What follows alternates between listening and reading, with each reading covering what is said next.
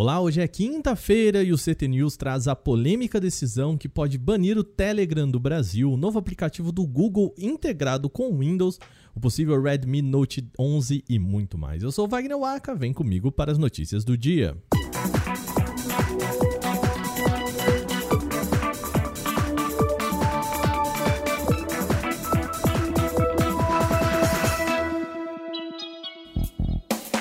Supremo Tribunal Federal, o TSF, pode banir o Telegram oficialmente do Brasil. A questão é que o Supremo não consegue contatar uma representação do aplicativo, o que poderia impedir o combate às fake news nas eleições. Um dos exemplos aconteceu mesmo durante as investigações do inquérito das fake news. O STF chegou a acionar a sede do Telegram em Dubai, mas não teve resposta da empresa. Havia ainda a expectativa de que o Congresso Nacional pudesse aprovar uma legislação específica para tratar do assunto, mas isso não ocorreu antes e agora não tem tempo suficiente. A ideia é que uma lei local pudesse impedir o funcionamento do aplicativo criado por empresas sem representação no país, mas isso poderia impactar milhares de outros softwares da App Store e também da Play Store. Um eventual banimento do Telegram teria consequências também para toda a comunidade brasileira, desde empresários que utilizam o sistema para vendas ou atendimento aos clientes, até pessoas que perderiam uma alternativa sólida de comunicação com parentes ou amigos. O advogado especialista em direito digital Renato Opice Blum explica que o juiz de primeira instância tem prerrogativa para determinar ao conselho gestor da internet o bloqueio de acesso de IPs do Telegram. O Tribunal Superior Eleitoral, o TSE, também tentou contato com a empresa. O ministro Luiz Roberto Barroso enviou um ofício ao diretor executivo do aplicativo Telegram, o Pavel Durov, com pedido de uma reunião para discutir possíveis formas de cooperação sobre o combate à desinformação. Mas não houve retorno da empresa até agora, por isso o órgão já pensa em soluções alternativas. Ainda não há uma precisão de quanto o TSF pode banir ou não o Telegram por aqui. O Canaltech também entrou em contato com a empresa e, assim como os outros órgãos, não obteve resposta. O Google está lançando uma nova plataforma para levar jogos de Android para Windows. Embora seja inédito, o serviço tem o mesmo nome que a versão mobile, ou seja, também vai se chamar no PC Google Play Games. O aplicativo ainda está em testes para usuários em Hong Kong, Coreia do Sul e Taiwan e é compatível com Windows 10 e Windows 11. Obviamente, o Google está buscando conseguir uma fatia de jogadores de PC que possam se interessar por títulos mobile. Já há propostas no mercado como o BlueStack X, que faz o streaming de jogos de celular para PC, mas o Google Play Games para o Windows teria instalação local, ou seja, não iria depender da internet. A plataforma experimental será compatível com jogos como Mobile Legends, Summoner Wars, State of Survival no computador ou notebook com suporte para mouse e teclado. Só que não é qualquer PC que vai rodar isso não, tá? Os requisitos são até que bastante altos. Windows 10 para cima, até aí tudo bem. 20 GB de espaço para armazenamento em SSD, que já é um espaço considerável. Para placas de vídeo, o Google diz que tem que ser adequado para jogos, mas não especifica quais. E também o PC tem que ter acompanhado de 8 GB de memória RAM e hardware com virtualização ativa, ou seja, um setup já capaz de rodar jogos que não sejam da Play Store.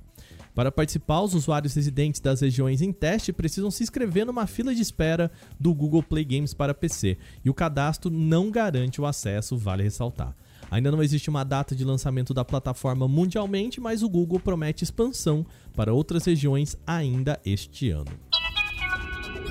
A Avast lançou uma atualização para a versão gratuita de seus antivírus com novidades para o firewall. Agora o programa é capaz de proteger os usuários contra uma maior gama de ameaças, tudo isso de forma gratuita.